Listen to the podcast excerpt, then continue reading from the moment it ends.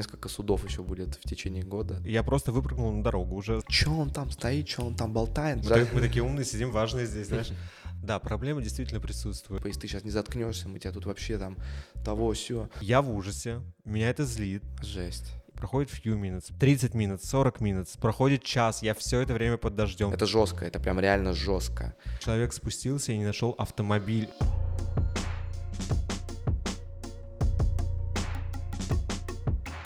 Всем привет, дорогие друзья! Меня зовут Саша. Со мной в гостях сегодня Сэм Трескунов и с вами подкаст «Испанский стыд». Всем привет. Подкаст, в котором мы собираемся с людьми, которые живут в Испании, и обсуждаем все самые насущные проблемы испанцев, менталитет, наш переезд, иммиграцию, какие-то трудности. Я думаю, вы не первый эпизод наш слушаете, поэтому примерно в курсе. И сегодня мы с вами будем обсуждать такую неприятную тему, как криминал в Испании.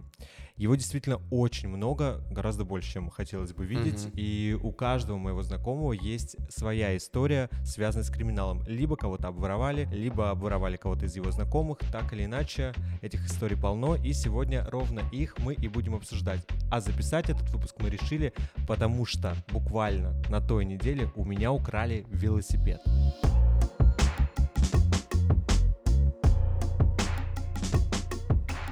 Бам! Криминал — это отстой. Что ты думаешь? Я думаю, что полный отстой. Я, честно, не ожидал, что это будет такой насущной проблемой. Как-то мне все время казалось, что Европа, знаешь, она во многом лучше и прикольнее, чем Москва, которая там и Россия вся так всегда стремилась к этим европейским ценностям. И вот на выходе мы видим, что воришек практически в каждом европейском городе полно. Но Барселона, мне кажется, это просто столица. Да, мне тоже так кажется, но э, мне кажется важно еще сказать, что Европа все-таки неоднородна. То есть, если мы говорим про какие-то скандинавские страны, Да, мне, получше. мне почему-то кажется, что там вообще этого нет. Хотя, с другой стороны, вот я, например, был в странах восточного блока, типа там Латвия, Литва, Эстония, вот, и там все то же самое, только еще снег и холодно. О. Вот, то есть я не понимаю, как они там Страх. выживают на улице. Ты когда переезжал, ты хоть как-то предполагал, что ты с этим здесь столкнешься? Но меня запугивали там мои какие-то на, знакомые, которые тут уже жили. Опять же, ну я человек э, въедливый, я читал какие-то гайды, я смотрел какую-то информацию, пытался себя к этому подготовить, но так же, как и ты, находился во власти этого убеждения, что ну, ну есть, наверное, воришки, ну их там какое-то количество, ну не настолько же, чтобы вот мне надо ходить было, руки в карманах держать или покупать на веревочке этот чехол, чтобы, Да. как я ходил полгода. Вот, э, э, об этом я подумать даже, честно говоря, не мог. И реальность в этом смысле меня несколько удивила. Я вообще был не в курсе, я совсем не знал, что Мгм. здесь какая-то такая большая проблема с ворами, с криминалом. Когда Барселону изучал, тоже, знаешь, изучал это громко, потому Мгм. что я понимал, что это- единственный какой-то город в тот момент, где у меня были хоть какие-то знакомые. Мгм. Во, во все ушла война, я вообще не понимал, куда мне как деться. Поэтому я не сильно, знаешь, изучал там плюсы и минусы города, Мгм. не смотрел вот эти видосы на ютубе. Мгм. И про воришек был не в курсе. И когда я прилетел, мне в аэропорту меня встретили и сказали, телефон держи, сумки держи. Это было реально первое, что я услышал, как только я сошел с Мгм. самолета, первое предупреждение. И правда, я потом узнал очень много историй, как людей обворовывали в аэропорту, вытаскивали сумки, там документы и все такое. Легко, мне кажется, я, я могу это представить легко. Я, кстати, спрашивал себя, почему, почему здесь так происходит. И, честно говоря, у меня нет никакой другой версии, кроме супер лояльной а, политики по отношению к мигрантам из э, с, с африканского континента. Я не хочу звучать там расистом или еще что-то, не в этом дело. Просто дело в том, что люди уезжают оттуда, где э, нет возможностей, приезжают туда, где есть возможности, где очень высокая конкурентная среда, при этом, типа, как делает государство? Они говорят, приезжайте, вот, но я не знаю, известно тебе или мне, как их тут трудоустраивают вообще, как, как выглядит их... э, Мне кажется, это в основном беженцы. Вот, или опять же, да, то есть люди в любом случае сталкиваются с вызовами цивилизованного общества, что тебе нужно платить за квартиру, иметь какой-то постоянный а, заработок, который как-то верифицируется, вот эти номины представляй, да, чтобы снимать квартиры. Я думаю, что там через несколько лет такой вот эмиграции люди почему-то делают выбор в пользу того, чтобы, ну, у других что-то забирать. Но это часто проще, учё- с учетом того, что здесь никаких наказаний за это нет. Ну, жестоких нет наказаний, да, да. То есть я был в шоке, когда я помню, я прочитал, что ты можешь из э, магазина электроники вынести электроники на 500, что ли, евро, и это будет только штраф. То есть я не, не, не Это арестую. если поймают. Если поймают, да, Да, вообще. это же тоже не часто бывает Да, здесь. да, да, да.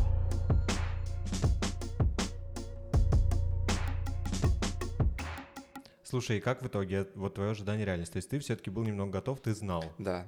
Ты сказал, что в итоге носил телефон на веревочке. Да. Такого ты не ожидал. Такого я не ожидал, да. Почему? Почему пришлось? Что два, произошло? Два момента. Во-первых, я всегда думал, что, ну, знаешь, есть такое когнитивное искажение, тебе говорят, ну, здесь людей убивают, ты думаешь, это со мной не произойдет, это каких-то других людей. Вот, по итогу, э, по иронии судьбы, только месяц мы здесь, значит, находимся в Барселоне, у моей жены Аниты, прям буквально в, в преддверии ее дня рождения, прямо из кармана э, крадут телефон. Э, я где-то находился в городе, она шла, мы жили тогда на Барселонете, она шла через пешеходный переход, и тогда еще был масочный режим. И она что-то шла по навигатору с подружкой, положила телефон во внешний карман тренча, достала оттуда маску, надела маску, чтобы спуститься в метро, сунула руку в карман за телефоном, и его там уже не было. Обалдеть. Ее ограбили прямо в момент, когда она, видимо, проходила через переход, и вот с ее слов она говорит, ну я быстро среагировала, никого рядом уже не было, то есть даже вот, вот назад обернись, там на 180 градусов, никого. То есть человек мастерски отработал и скрылся. Обалдеть. Да, и мы потом еще, это забавно, потому что она, естественно, расстроилась. Э, к нам ехала подружка, которая давно здесь живет, она нам сказала, ну, идите в полицию, может быть, вам помогут, хотя, конечно, э, шансов мало. И мы пошли в полицию куда-то в и вот забавно выходит полицейские, они здесь, кстати, очень красивые, не знаю, мне кажется, они как э, с обложки плейбоя. Короче, выходит такой красивый мужчина, смотрит на мою маленькую Аниту и говорит, эм, жалко вас, девушка хотите подать заявление? Она говорит, хочу. Он говорит, ну вот сканируйте QR-код, там 50-60 человек перед вами в очереди на подачу заявления. Запишитесь на день, чтобы подать заявление. Вот, но мы поняли, что без шансов. Я, мы зашли домой, посмотрели там по Локатору. геолокации, да. Ага. Вот, увидели, что он уже где-то воровали. На следующий день ходили в Раваль, и... хотя нам говорили, не надо этого делать, но я все равно пошел вместе с ней, и мы ходили там по магазинам, угрожали продавцам. Ну, то есть я на своем ломаном испанском что-то там говорил, мы уже в полицию пошли, мы будем mm-hmm. искать ваших родственников, отдайте лучше. Они такие, не-не-не, у нас ничего нет. Ну и конец истории, там телефон вырубился, и через месяц буквально на 10 минут включился уже где-то в Марокко. То есть ей пришло оповещение, раз, он уже в Марокко. Ну, все, уплыл. Ну, это был урок. Да. Это был очень неприятный урок. Мне кажется, телефон это, наверное, одно из худших, что могут украсть на mm-hmm. улице. Ну, документы, наверное, могут быть хуже, там их сложнее восстанавливать. Но это самая дорогая вещь, которую чаще всего с собой берешь. Хуже, мне кажется, когда ты обнаруживаешь момент кражи, что у тебя что-то крадут. У меня вот э, есть подружка тоже, у нее несколько раз за то время, что она здесь, бывала такая ситуация, что она ну, засовывала руку в карман и встречалась там с чужой рукой. А ужас. Да, и она не знает иностранных языков, ну, в той мере, в которой необходимо, чтобы выразить свои чувства, напугать грабителя. И она начинала орать там на смеси украинского и русского, чем пугала смертельно грабителя, и тот просто убегал. То есть тут тоже вот, э, чтобы не как-то не демонизировать, да, условно, я предлагаю нашим слушателям сказать, что все-таки, мне кажется, большинство воришек здесь работают условно так на лоха, на туриста, человека, который приехал отмечать день рождения, возможно, на один день, да. вот его ночью пьяным ограбили, ну, естественно, он не будет там день ходить по полиции, он улетит домой. Вот, а если ты тут живешь, как иностранец, как иммигрант, все-таки, если у тебя будет воля, я думаю, там ну, можно вспугнуть. Это правда, это правда точно, потому что у меня есть очень много историй как раз от людей, которые приезжали сюда отдыхать, угу. которых просто подчистую, вот до трусов Жесть. обворовали. Но также есть истории местных жителей, которые, знаешь, типа, да, вот как твоя подруга, типа, три раза вырывали свой телефон обратно. Да, да. Или моя история, где тоже, знаешь, типа, у меня получилось все-таки вернуть этот угу. странный велосипед, и да, поэтому я тоже согласен, что если соблюдать какие-то меры предосторожности, и потому что я, у меня тоже были определенные mm-hmm. ошибки, почему велосипед-то у меня украли, если их соблюдать, то окей, конечно, я думаю, никто не защищен на 100%, mm-hmm. но ты можешь себе повысить какие-то шансы на то, что все будет у тебя хорошо в жизни. По mm-hmm. крайней мере, полтора года я прожил без кражи, а это срок в Барселоне. И как продолжилась твоя жизнь? Вот вы с этого момента и носили эти... Да, я пошел в ближайший какой-то магазин э, техники, купил нам эти чехлы на веревочках. Мы еще тогда в шк... ну, учились в школе испанскому. Вот, и мы... Я это подсмотрел, на самом деле, у своих педагогов. Ага. Я смотрю, думаю, как странно, там, в 30 плюс, как в школе, знаешь, типа на шнурке носить телефон. Думаю, зачем они это делают? Потом раз, пришел мне ответ, э, когда украли телефон у Аниты. И мы пошли, купили эти чехлы и ходили с ними. Но потом я все равно задолбался и перестал носить. Это жутко неудобно, особенно когда куда-то бежишь, спешишь, он бьется тебя об грудину. Вот. Э, телефон у меня, у меня лично, чуть-чуть, вот если можно вот так сказать, у меня ничего не крали. Вот. Но у меня в моей орбите, ну, я думаю, наверное, вот на данный момент с десяток людей, у которых э, либо пытались что-то украсть, они отбились, либо украли. Когда мне говорили про то, что а, в Барселоне много воруют, я все время, знаешь, я знал, что, конечно, много воруют, но mm-hmm. я все равно говорил, вы знаете, вот у меня в Барселоне ничего не украли, mm-hmm. а в Москве, которую вы там все безопасно считаете, mm-hmm. у меня вытащили Мабас. Да, в целом я вот не могу сказать, например, что информация о том, что здесь много воруют, она меня как-то сильно нагнетало. Да, я там прятал телефон, mm-hmm. когда сижу в кафе, не вешаю сумку там на стул, ну какие-то вещи я делаю, но при этом вот какого-то панического страха у меня все-таки нет. Я знаю, что бывают люди, которые просто, знаешь, на улице им очень некомфортно находиться. Вот mm-hmm. у тебя как с этим? Слушай, я вообще тревожник. А. Вот, поэтому, когда я сталкиваюсь с чем-то, на что я не могу влиять и управлять, ну, у меня э, начинают работать бешено над, надпочечники, я нахожусь в состоянии повышенной бдительности. Поэтому, конечно, как только я понял, что воруют, и более того, там воруют в наглую иной раз, не то, что там из кармана вытаскивают, а вот идешь в телефоне с папой разговариваешь или чатишься, проезжают чуваки на мопеде и вырывают там из рук, допустим. Или опять же, вот как ты сказал, просто обедаешь с друзьями, положил телефон вот сюда, на секунду отвернулся, человек пробежал, забрал. Вот, поэтому, конечно, сидишь и вместо того, чтобы говорить с друзьями, все время пододвигаешь телефон к себе поближе, ногами что-то там охраняешь, идешь руки в карманах. Но с другой стороны, я вот какой плюс в этом увидел. Все-таки избалованный э, рождением в Москве, и московским комфортом.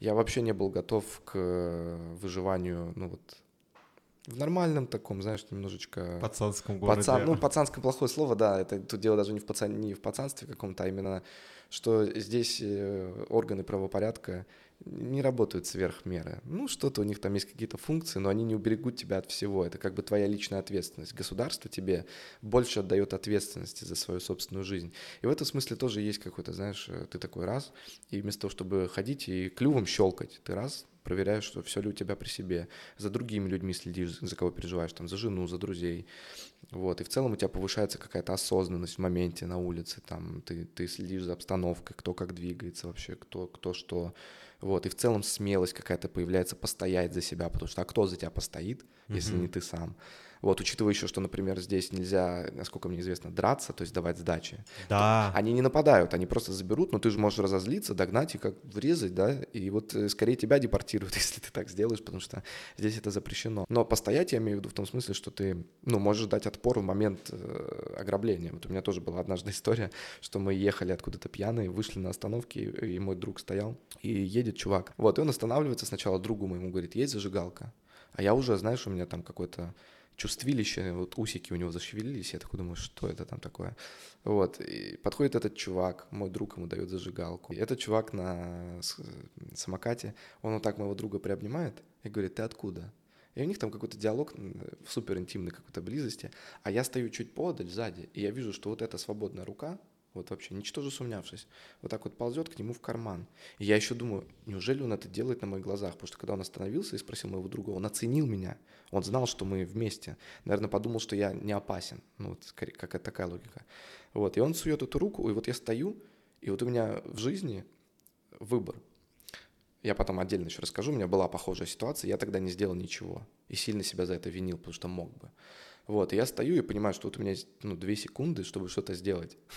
И я уже даже сам не помню, что, ну, как, как я к этому пришел, но я просто подошел и толкнул этого чувака. Mm. И он настолько сам офигел, он ко мне подходит и говорит, типа, ты чё? Я говорю, а ты чё? Он говорит, нет, ты чё? Тут же подъезжают два еще таких чувака на самокате. Они, короче, начинают орать, там, смесь английского, испанского. Они там что-то говорят, за кого ты нас принимаешь? Мы никакие не воры. Я говорю, я пойду в полицию. И мы, знаешь, как просто, как эти собаки на улице, мы просто тявкаемся, тявкаемся.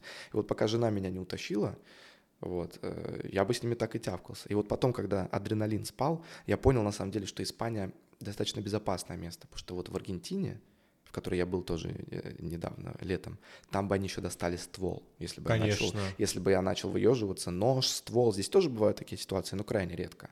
Вот, а там прям чуть лишнего сказал, и все, и ты рискуешь быть... Э, да, так что повезло, что эта ситуация разрешилась именно так. Но я был рад, что мне вот, знаешь, какой-то хватило вот этой секундной смелости постоять не только за себя, но и за того, кто мне важен. Потому что здесь по правилам улицы либо так, либо никак. Вот я думаю, здесь вот такой выработан закон каменных джунглей, вот эта вот история. Слушай, ну это хорошее мышление. Все равно, мне кажется, когда а, думаешь таким образом, все равно это немного помогает справляться с тревогой Конечно. и легче жить, ну, становится в mm-hmm. Про твою историю, это реально супер базовая тема. У меня была ровно такая же. Когда я прилетел, а, спустя месяц учился в, на языковых курсах и возвращаясь, по-моему, мы к метро шли после школы, точно так же подошел человек, попросил зажигалку. По-моему, ответили, что нет. Идем дальше, и они за нами как-то следят. Ну, точнее, идут, идут. Я уже начинаю говорить, типа, ребят, держим телефоны крепко. Начинает чел вдруг как-то что-то с нами опять разговаривать, кричать, переходит на какой-то полукрик. И потом сам успокаивается, такой, типа, мир, и тянет руку. А, чел, который чел, который стоял рядом со мной, вот мой как раз знакомый, говорит, да, все в порядке, пожимают руку, они обнимаются, и вдруг он со всей дури вот так его приобнимает, а с другой стороны со всей дури дает ему рукой в грудь. Такой, знаешь, очень э, такой По спине, удар. в смысле, чтобы оглушить? Нет, по груди, но мне кажется, дыхание у него тоже выбило все равно от этого, и мы не понимаем, что вообще за агрессия, оттягиваем этого чела, и тоже знаем про драки, про все эти законы, оттягиваем мальчика, говорим, типа, ладно, все, давай выдохнем, просто какой-то чел бешеный, к нам подходят какие-то прохожие, говорят, у вас что-то, наверное, украли. Это были воры.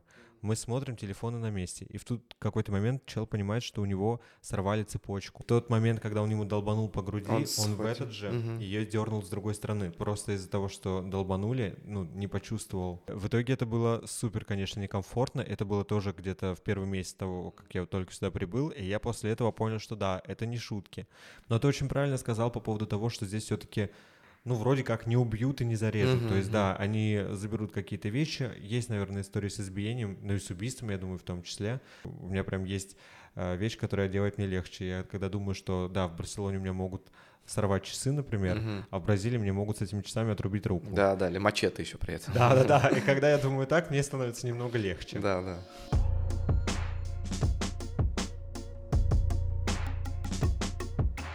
Я думаю, начну я со своей историей про велосипед. И по счастливой случайности э, Сэм оказался свидетелем. Мы реально абсолютно, ну, конечно, я не планировал, что мне его крадут. Мы должны были встретиться в этот день. И что случилось? Я просто вышел на уроки вокала, думая, что сейчас я доеду за парочку минут. И велосипеда просто нет. Ну, как это обычно бывает, да, ты приходишь, нет вещи, у меня сердце в пятке. Я сначала просто не верю. Моя первая мысль о том, что я, наверное, поставил его куда-то в другое место. Хотя других мест, честно говоря, куда я ставлю велосипед, не очень много около моего дома. Думаю, жестко. Смотрю на это другое место, но его можно было увидеть, велосипеда нет. Думаю, украли. Стою, сначала как-то мысленно с ним прощаюсь, потом вспоминаю, что у меня есть AirTag. Он, знаешь, не всегда на самом деле помогает. Вот все истории про айфоны, которые украли, AirTag в нем никого не выручил. Но велосипед, к счастью, вещь покрупнее. И по AirTag оказалось, что он реально в трех кварталах. В трех, в четырех, что странно. Обычно все-таки все увозят куда-то подальше, распродают, не знаю, как это работает. Я побежал, и реально через 10 минут я нашел свой велосипед, стоящий вообще среди других велосипедов на парковке. Как будто знаешь, так и было. Как будто, да, как будто у меня и не было никакого велосипеда, застегнут другим замком. Ага. У него новый хозяин, у него все хорошо. Знаешь, как, мне даже стало как-то так обидно, как собака, которая забыла своего хозяина. Знаешь, да, я думаю, нет, ты что тут делаешь? я понимаю, что, да, велосипед я нашел, но он на замке. И в отличие от вора у меня нет каких-то суперинструментов, чтобы его срезать. Я думаю, ну ладно, испытаю на прочность полицию. Но, тем не менее, у меня уже было какое-то такое, я немного выдохнул, по крайней мере, потому что я его нашел.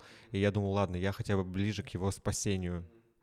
Хотя был как бы очевидный вариант, что пока я хожу в полицию, на нем просто уедут. И я это как бы брал в голову, пришел в одно отделение, все так же, мы закрыты, у нас сиеста. Пошел во второе, они говорят, «А, идите, звоните и к вам приедут, его разрубят, если вы сможете доказать, что это ваш велосипед. С самого начала, конечно, очень опрометчиво думать, что полиция приедет быстро. И когда они сказали «приходи и звони», я уже подозревал, что это может затянуться на несколько часов. Но у меня не было никакой опции. Это был единственный, мне кажется, день в январе, когда пошел дождь, который шел вообще не останавливаясь весь э, с утра до вечера. Я позвонил, стоял, ждал, минут 30, 40, 50, мне было очень холодно. В какой-то момент я понял, что я должен сам поискать полицию, потому что их довольно много, этих машин. Не уверен был, что получится, но подумал, что мало ли. Стал ходить вокруг района и реально нашел, представляешь? В итоге ко мне так никто и не приехал. Я нашел эту полицию сам, просто так вот стучу в окно буквально. Помогите. Они такие, что случилось? Я говорю, мне... Ну и тоже такая смешная немного история, типа, у меня украли велосипед, но я его нашел, он вот там стоит, посмотрите, помогите. Они такие, окей, сейчас подъедем. Развернулись, приехали, смотрят, и, внимание, в этот момент приходит Сэм как раз. Мы встречаемся, и нам двоим говорят, А, ну, для Сэма это какая-то базовая рядовая инфа, а для меня, для человека, который только что вернулся из офиса полиции, было очень неприятно услышать то, что мне надо пойти все-таки в офис полиции и делать заявление там об угоне велосипеда, я не знаю, что это такое, и без этой бумаги они не могут мне его отрезать. Я в ужасе, меня это злит, а, идея купить этот лобзик, это уже, ну, не шутка и не самая плохая, может быть, была бы. Но в итоге иду, а как раз мы с тобой сходили. Спасибо тебе огромное, помог мне с языком и там с заполнением всех этих штук. И вообще в ходе, знаешь, поболтали, отвлеклись, провели время. Мне нужно было снова, соответственно, вернуться, отзвониться и дождаться их. И вот этот второй круг ада, я, я понимал, что я, наверное, опять буду ждать очень долго, поэтому я сразу стал ходить, искать полицию позвонил, ждал, нашел. Я просто выпрыгнул на дорогу уже. Знаешь, я был мокрый, было уже часов 7 вот с того момента прошло, как я нашел этот велосипед, мне уже было насрать на все. Я просто их останавливаю, они выходят, я их веду к этому велосипеду. Они говорят, типа, мы настоящая полиция, так что мы не будем этим заниматься тебе нужна другая, там какая-то гардия урбана, что-то такое, гвардия урбана, не помню. Но мы позвонили, все, few minutes, говорит. И в конце такой, спасибо, спасибо, и уходит. На русском мне сказал, представляешь? Я повеселился хоть немножко с этого. Еще обрадовала вот эта его история про few minutes. Я думаю, ладно, все, мой, мои мучения закончились. Проходит few minutes, проходит там еще сколько-то minutes. 30 минут, 40 минут, проходит час, я все это время под дождем стою, мы с тобой уже разошлись, ты уже, знаешь, там, мне кажется, чипсы хрумкал под одеялком, у тебя все было супер, я стою буквально около этого сраного велосипеда и жду этих полицейских каждый раз, когда приезжал а, наряд полиции, мне еще приходилось доказывать, что это мой велосипед. Кто-то верил быстрее, кто-то верил медленнее, знаешь, кому-то там двух фотографий достаточно, а некоторые сомневались, а вдруг я и AirTag прямо сейчас прикрутил к нему и позвонил им, что в целом, знаешь, ну, теоретически могло бы быть, хотя и глупо. Последняя бригада, когда она finally приехала, спустя, мне кажется, полтора часа или два, она меня допрашивала, вот не соврать, знаешь, минут 15. Мне не верила одна тетка просто до конца. А почему велосипед так близко к дому? А я еще, знаешь, э, тоже не знаю, что отвечать. Я такой, понятия не имею, но давайте будем радоваться этому. я попросил на английском говорить по возможности. Один человек говорил. Поэтому, когда они говорили на испанском, они предполагали, что я ничего не понимаю. Но не тут-то было. да, я примерно, ну, контекст мог разобраться. И она просто была уверена, что я поругался своей девушкой, и это наш общий велосипед, мы расстались, живем недалеко друг от друга, и я просто сейчас хочу у нее угнать велик. И она была в этом просто уверена на тысячу процентов. Знаешь, еще когда тебе приходит какая-то такая идея, где она кажется гениальной, она на ней стояла просто до упора. Хотя мы стояли под дождем, и я говорю, типа, ребят, если бы я реально хотел украсть велосипед, последнее, что бы я делал, это стоял 7 часов, ждал полицию. В какой-то момент я все-таки их в итоге убедил, они тоже с ней уже поговорили, она согласилась, распилили мне этот велосипед, еще это было так красиво, знаешь, от болгарки эти искры шли, я прям чувствовал, что это мой личный, моя личная награда, мой салют. И они мне его отдали. Воришка, к сожалению, еще мне закрыл другой замок на колесо, и я потом на следующий день его ездил, отпиливал в магазин. Но так или иначе, эта история со счастливым концом, одна из немногих за сегодняшний выпуск. И да, она кончилась хорошо. Слава богу, что закончилось. Просто я не знал концовку. Я, я был где-то до середины. Хорошо, что так закончилось. Но на самом деле, эта история про полицейскую и девушку, это для меня это какой-то сюр. Я тоже не понимаю. Я был в шоке. Я еще не хотел делать вид, что я понимаю, поэтому я просто стоял, знаешь, вот так вот глазами махал, думаю, она приплыла там вообще. Есть же презумпция невиновности, то есть ты, ты подал если заявление, а ты априори считаешься пострадавшим. Вот, и это они потом дальше уже процессуально должны доказать, ну, если вскроется, что это был обман, подлог, еще что-то. То есть так странно, что ты стоишь с заявлением, говоришь, у меня украли, и я вот стою вас жду, они говорят, нет, это то он с бойфрендом посрался. Да, с, да. Бой, с, с, с, с девушкой посрался, вообще неважно. То есть такая странная история, приезжает полиция, она должна тебе помочь как-то разобраться с той ситуацией, которая у тебя произошла. Да, было и, и вместо того, чтобы разбираться в этой ситуации, они начинают строить домыслы в отношении того, что могло тебя смотивировать, и ничем не, не могут это доказать, это их просто какое-то предубеждение. И они строят какие-то домыслы, чтобы тебе не помогать. Но ты знаешь, все-таки в защиту могу сказать, что она это не мне выговаривала, она, она не, не меня пыталась, знаешь, задавить там как-то, все уточнить. Она у меня спрашивала просто, есть ли у вас фотографии, есть ли у вас то. А, а на испанском она говорила, типа, я не уверена, я думаю так. То есть она предполагала, что я не, не понимаю, о чем она говорит, угу. что все-таки смягчает ее вину. Наверное. Потому что, да, если бы она мне прям в лицо начала доказывать, что я потенциальный вор, это было бы очень жестко. А так, ну, как бы, наверное, у полиции там своя работа. В общем, я уже сильно не обижался, у меня просто не было сил. Потому что я буквально реально был мокрый до нитки вот за все это время, пока я там стоял. Зато сегодня мы записываем этот выпуск, потому что идея записать выпуск о криминале, ну, она была, конечно, mm-hmm. эта тема популярная, но когда у меня украли велосипед, я понял, что выпуск будет.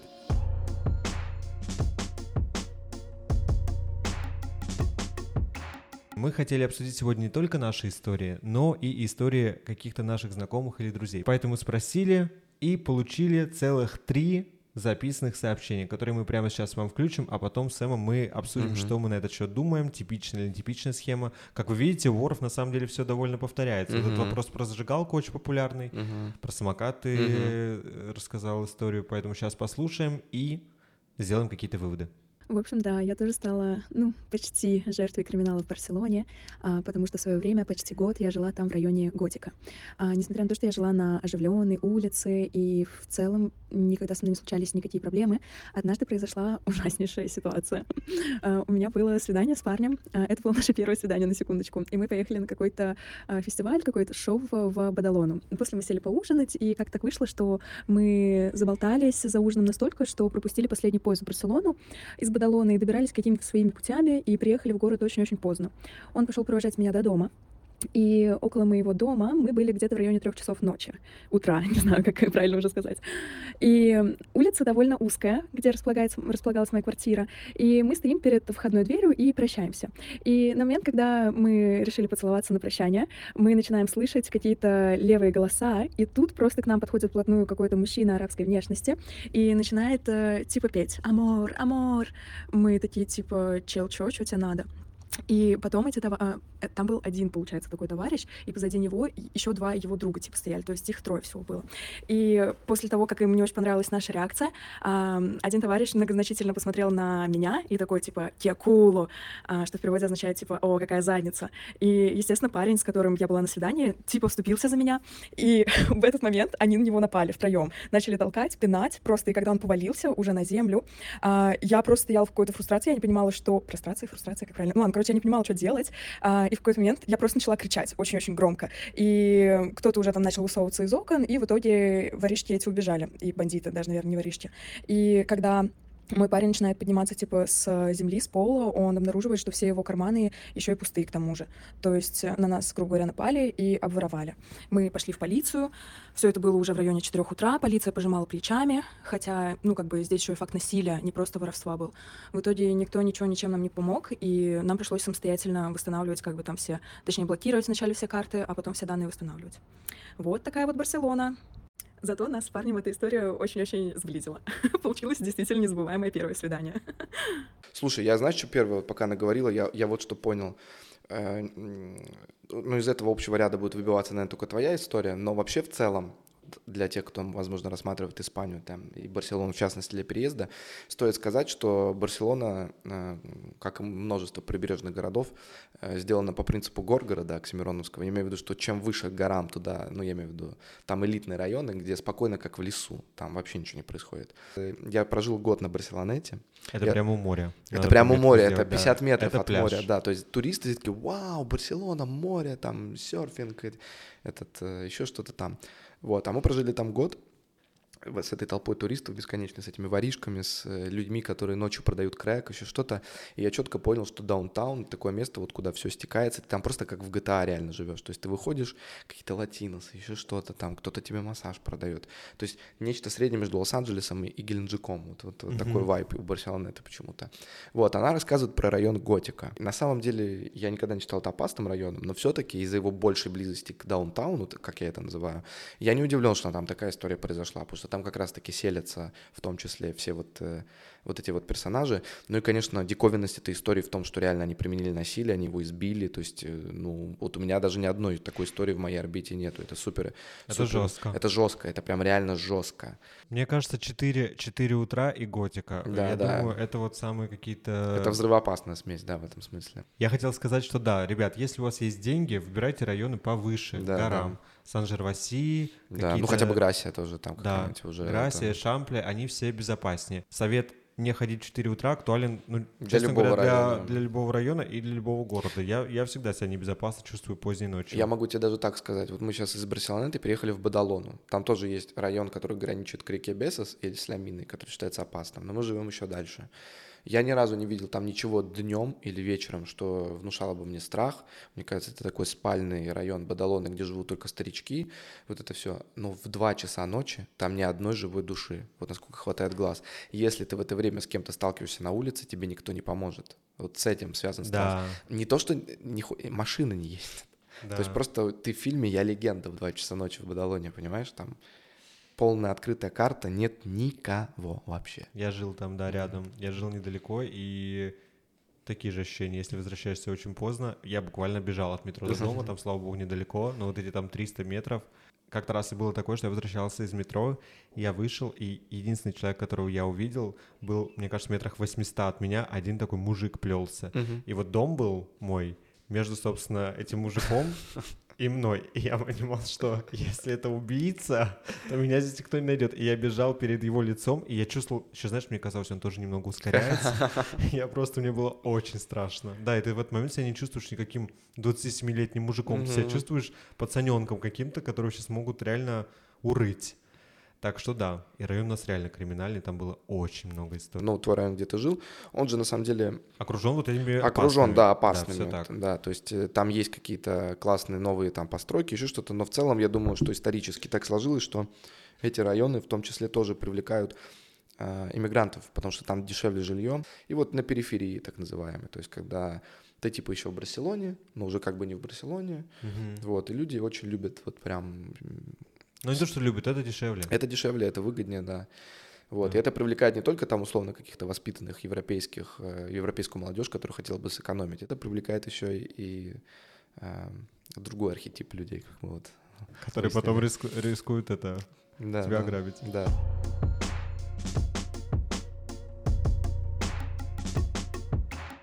Давай включим следующую историю Давай. и послушал, послушаем, что нам приготовили Давай. два остальных человечка. Всем привет, расскажу свою историю ограбления в Барселоне. Это было уже давно, целый год назад. Я уже по этому поводу не переживаю, но меры предосторожности стараюсь соблюдать. В общем, был прекрасный воскресный солнечный день. Перед Рождеством я пошел болтать с мамой по видеосвязи в соседний бар, пить кофе. В общем, да, все как обычно, я делал так каждый день почти. Скорее всего, мои грабители присмотрели меня еще, когда я сел за столиком. И когда я возвращался домой, уже шел вдоль дороги, ко мне подъехал скутер с двумя людьми на нем. Один им управлял, второй, собственно, хватал мой телефон. Когда это произошло, у меня хватило какой-то небольшой реакции его сдержать сильнее, но потом он дернул повторно, и я, видимо, находящийся в таком шоке, что это со мной происходит, я его выпустил, и все, скутер э, поехал вперед, я побежал за ним, а потом они свернули на встречку и какими-то вот такими обходными штуками уехали вдаль. Я был, конечно же, в шоке. Я старался быть очень аккуратным, я не оставлял телефон на столах, я постоянно перепроверял, на месте ли он, не знаю, когда куда-то шел, в опасных местах не доставал его вообще, и никак не мог подумать, что со мной это произойдет просто вот в 100 метрах от моего дома. Я пришел домой, быстро обнаружил его по локатору, поехал туда, перед этим, перед этим заехал в полицию, полиция была закрыта, потому что был выходной, поехал в тот район э, со своим макбуком, потому что второго телефона у меня не было. Район был, в общем, ужасный. Я потом прочитал даже у Варламова статью про него, что это вообще один из самых опасных и страшных районов. Я видел, где находится мой телефон, в каком доме, я не знал, в какой квартире. Пошел в соседний полицейский участок, который был открытым. Мне сказали, ничем тебе не можем помочь пока. У нас нет права вламываться в квартиры, э, но если мы встретим какого-нибудь подозрительного челика, то мы у него, мы его обыщем, если там будет твой телефон, мы, конечно, тебе его вернем. Так что оставь свои данные, и как бы все будет окей. Ну, такая, короче, безнадежная ситуация. Вот, я потом еще несколько дней эм, смотрел по локатору, как мой телефон перемещался в разные места, ездил по этим районам, расклеивал объявления, пытался как-то что-то найти. А, ну, все это не венчалось успехом, хотя я очень сильно верил в предрождественское чудо. Его не произошло. Я сдался. Да, в какой-то момент он перестал обновляться, я понял, что все его разобрали на части, и как бы... Как-то так. Вот. Всем удачи. Вот такая история. Да уж, тоже из разряда классических, на самом деле. Не, не первый раз я слышу вот такие, такую схему, которая разыгрывается. Мне кажется, она вообще, наверное, она может быть либо самая популярная, либо конкурирует тут с ситуацией, когда ты встречаешься рукой в кармане. Я думаю, что все это происходит реально, вот как ты сказал в начале, из-за того, что они прекрасно понимают, что мало того, что наказание будет несущественным, и вообще оно будет только в том случае, Если их найдут. если их найдут. Что тяжело. Единственная моя мысль была как раз о том, что, а, к сожалению, от истории до истории, от рассказа к рассказу мы все время видим, что люди в Барселоне действительно сами вынуждены не только как бы обеспечивать свою безопасность, но и потом разбираться с преступниками. То есть Да. так или иначе мы выполняем работу, может быть, полиции, может быть, кого-то. Реально каждый практически человек, кто что-то такое вот переживал, он предпринимал какие-то попытки, успешные или безуспешные, и вот мучился, и, и- и результатов я особо не вижу. Поэтому если у тебя есть вдруг какая-то хорошая история, давай. Хорошая история будет, но вот глобально к тому, что ты сказал, э, это вообще мое такое большое наблюдение за тем, как устроено европейское общество. Мне очень хочется это сказать. Мне кажется, есть все-таки, как и в любом обществе, безусловно, есть свои внутренние проблемы. И вот одна из главных проблем, которую я вижу, э, декларативность. То есть, условно, э, тебе там депутаты или чиновники, еще кто-то заявляют, там, мы за иммигрантов, там, равноправие, четырехнедельный рабочий, это, это рабочий график, еще что-то. Вот. И в целом звучит прикольно. Вот. А на деле получается, что просто это вызывает какой-то цивилизационный коллапс для людей, которые, ну, совершенно иначе там привыкли жить. Да, готовы платить, там еще что-то. Вот. И это довольно странно, потому что получается, что они, вот у них случился гололед во вторник, и они борются там со вторниками, допустим. Хотя ты приходишь, говоришь, ну вот у меня украли, ну поставьте больше камер, я не знаю, выработайте, просто штраф введите для них, э, потому что это уже будет останавливать людей, ну, от того, чтобы это сделать. И вот в целом по Европе как будто есть такая, такая, такое ощущение у меня, что они как бы декларативно вроде да-да-да, а как дело доходит до полиции, они там стоят пиццу едят, понимаешь, и такие да-да-да, сейчас доедим, а вообще не собираемся ничего делать, потому что Да, ты прав, но я все-таки скажу, что вот этот район, в котором украли Да, да. телефон и в котором много чего происходило, мы даже, честно говоря, можно отдельный выпуск было записывать про мою жизнь в предыдущей квартире в том районе, потому что там бесконечное количество историй, и как ножом угрожали О, ребенку, жесть. жесть. и как вытаскивали какие-то вещи, и как, внимание, с парковки закрытой в Мгм. охраняемом доме угнали машину. Жесть. И просто человек спустился и не нашел автомобиль, что вообще выглядит абсолютно невероятно. В какой-то момент в этом районе начались ежедневные митинги против воровства, и чтобы как-то привлечь внимание полиции, люди выходили каждый день и маршировали по там такому проспекту, как бы одному из центральных этого района. И им удалось, потому что в какой-то момент каждый вечер там дежурило несколько полицейских машин около метро. Я думаю, что они каким-то образом все-таки смогли ну, предотвратить какую-то часть вот этих краж и всего такого, потому что они всегда были рядом, и до сих пор, мне кажется, они стоят и дежурят там, что круто. Да, от района, конечно, тоже, думаю, зависит много. От района, да, но мы же говорим, ты видишь, это системная проблема, не то, чтобы это вот э, происходит только в каких-то вот плохих районах. Это чуть реже, но происходит везде по Барселоне, это надо признать. То есть э, есть некоторая системность этой проблемы. Мы, Жаль- так- мы такие умные сидим, важные здесь, знаешь. Да, проблема действительно присутствует. Не, а я не знаю, как ты, просто я как только приехал, я сразу подписался там на какие-то каналы, которые обозревают испанскую политику, поэтому в целом я стараюсь следить Повестки. за да, пове- ну, по- повесткой, да, то есть как, как вообще здесь устроено общество, за что оно переживает там и так далее. Я очень быстро осознал, что э, в Испании социалистическое правительство, поэтому очень много таких кажущихся очень комфортными для людей законов, но все они немножко искажены м, Реальность. реальностью, да, вот именно, вот.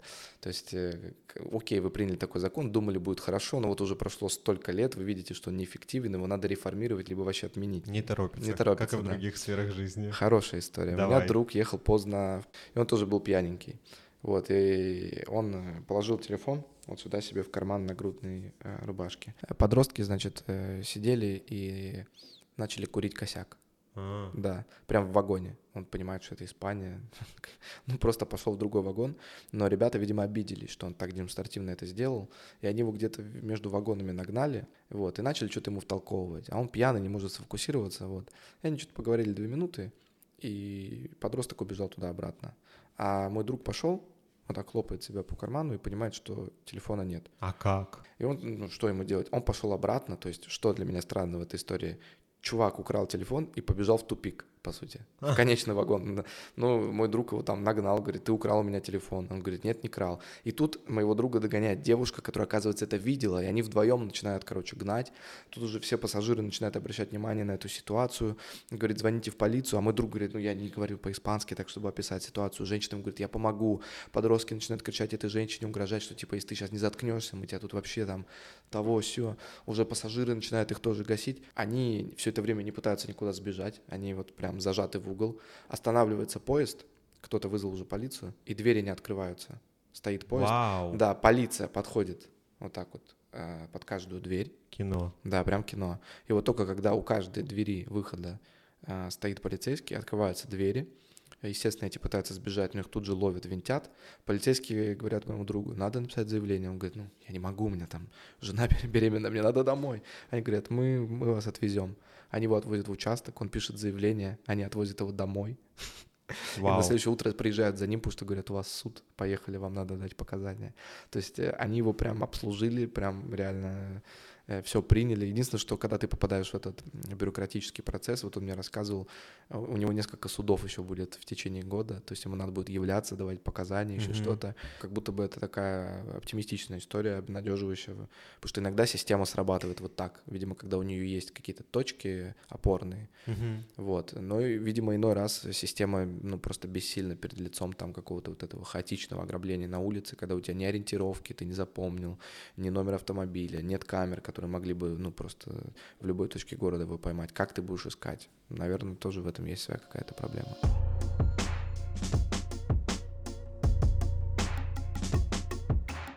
Что, еще одна у нас есть Есть история? последняя история, самая жесткая. Давай, Готов? давай, да, да. Добрый день, дорогие зрители. Сейчас будет история про то, как я понял, что наши правоохранительные органы не настолько ужасные, как мы себе их представляем, и что в Европе не настолько толерантные люди, как э, мы считаем. В общем, история заключается в том, что мы с девушкой когда-то отдыхали в Ларет-де-Маре и приехали туда своими велосипедами. На этих велосипедах мы передвигались по городу и поехали на пляж. Приехали, припарковали, прицепили их на цепь и пошли на, ну, отдыхать на пляж. У нас с собой были рюкзаки. В рюкзаке были наличные деньги, телефоны и так далее. А, что происходит? Мы все упаковали, оставили, отошли поиграть в волейбол, возвращаемся, наших вещей нет вообще никаких.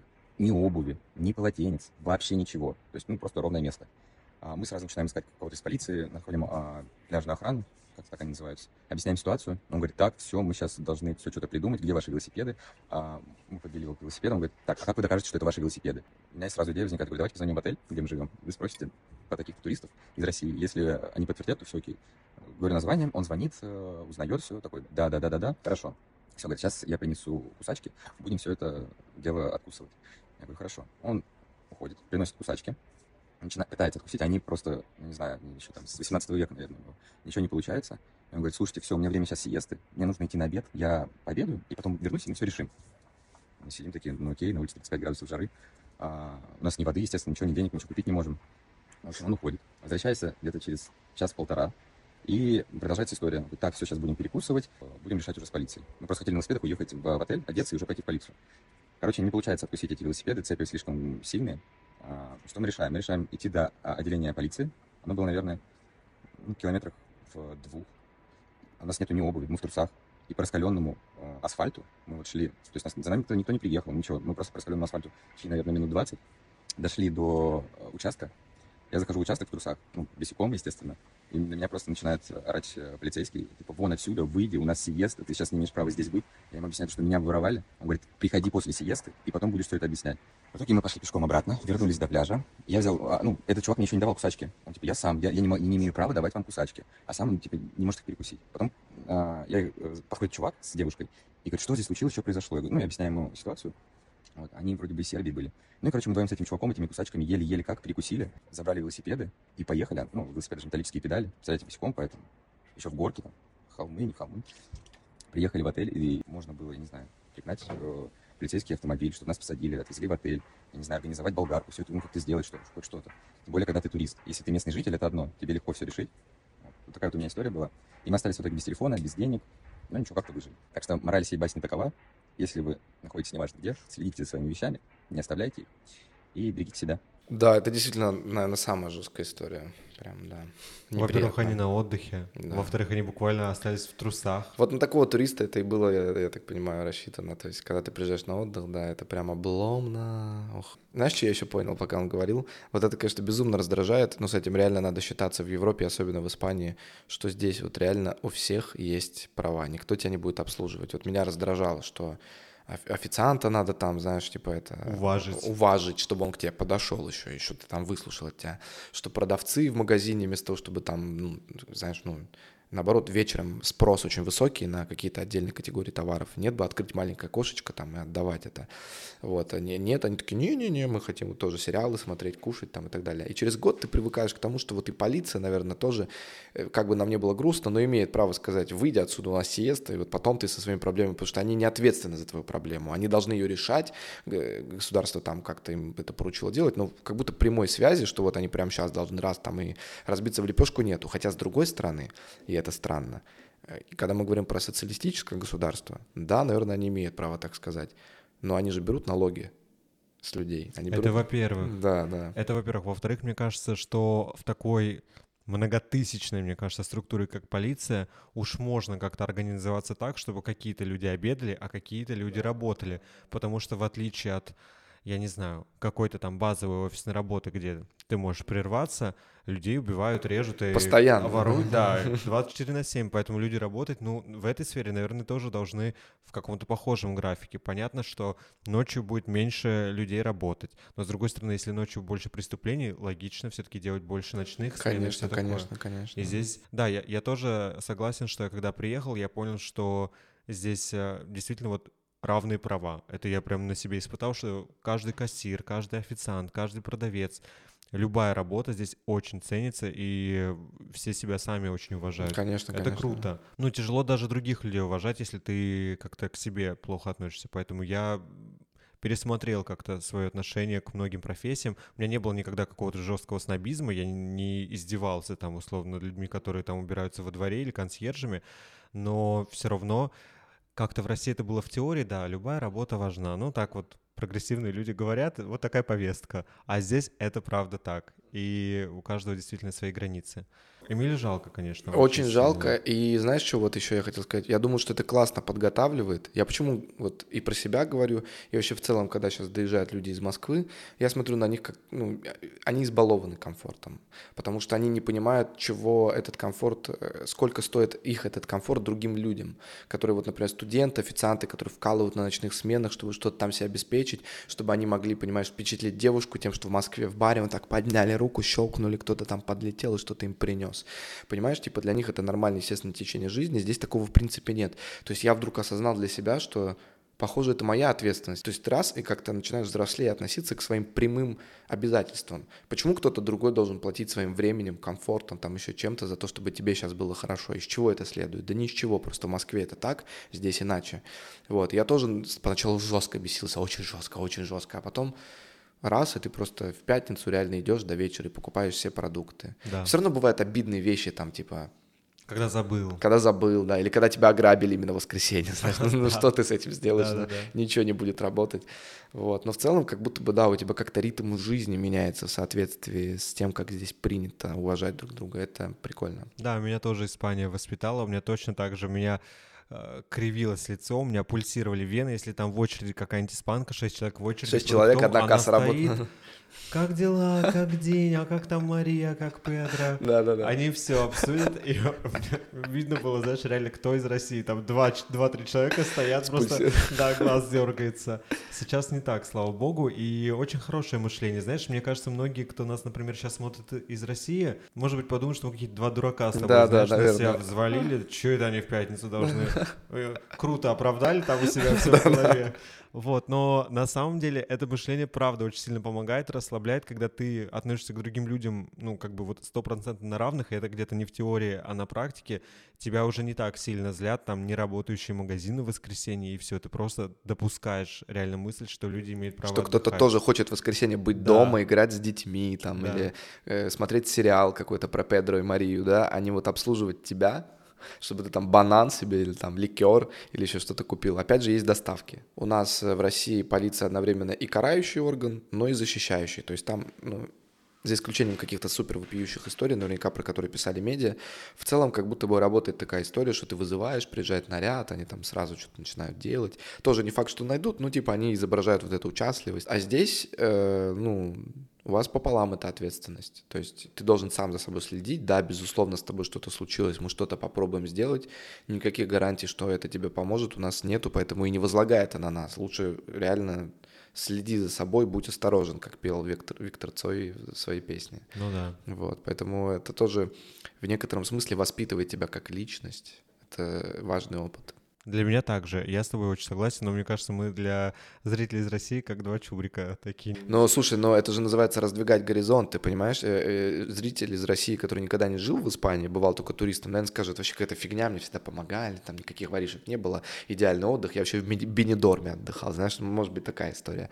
Вот, но когда ты живешь, а мы же все-таки с тобой в эмиграции, мы там, ты полтора года, я год в Испании, я еще в Стамбуле перед этим жил, э, где меня ни разу не ограбили, между прочим, хотя там тоже... Герой. Ни разу вообще. Повод для гордости. Да, да, ну вот, и как бы у тебя совершенно по-другому картина мира начинает выстраиваться, и с этим тоже надо иметь дело. Если мы говорим, условно, там, про какую-то неприязнь, которую европейцы могут испытывать к россиянам, мне кажется, вся она находится в плоскости вот человека, который не может принять правила игры, которые поменялись. Когда ты начинаешь вести себя некрасиво, что он там стоит, что он там болтает, давай иди сюда, это вызывает злость. Наоборот, когда ты живешь и не толкаешь вперед себя свое эго, да, ты понимаешь, что, ага, правила игры поменялись. Ну, короче, надо привыкать к каким-то новым обстоятельствам, э, и ты довольно быстро к ним привыкаешь, потому что... Если подчиняешься. Да, если подчиняешься. Если не сопротивляешься, да, то со временем это станет рутиной. Поэтому, ребят, главный совет, кто приезжает в Испанию, да, тут медленно, да, тут какие-то есть минусы. Мы в предыдущем эпизоде обсуждали.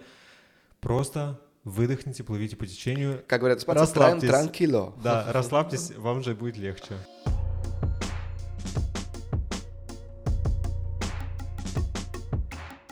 Дорогие друзья, спасибо, что посмотрели этот выпуск. Все, мне очень приятно было пообщаться. Абсолютно взаимно. Спасибо вам, дорогие слушатели, кто слушал нас.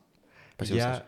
думаю, что, возможно, это будет не последний выпуск, если Семен согласится. Если вам понравилось, напишите в комментариях, как вам было, а, как вам слушать нас двоих, понравилось или нет, какие бы темы вы еще хотели, может быть, от нас послушать. И я думаю, если карты лягут, звезды сойдутся, мы встретимся за этим столом еще неоднократно.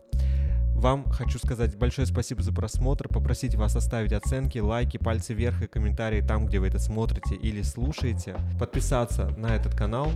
Ссылки на Семена mm-hmm. я оставлю в описании, если вам интересен его профиль в Инстаграме или где-то еще, тоже будет все. А мы с вами прощаемся и, как всегда, говорим вам до, до пятницы. пятницы.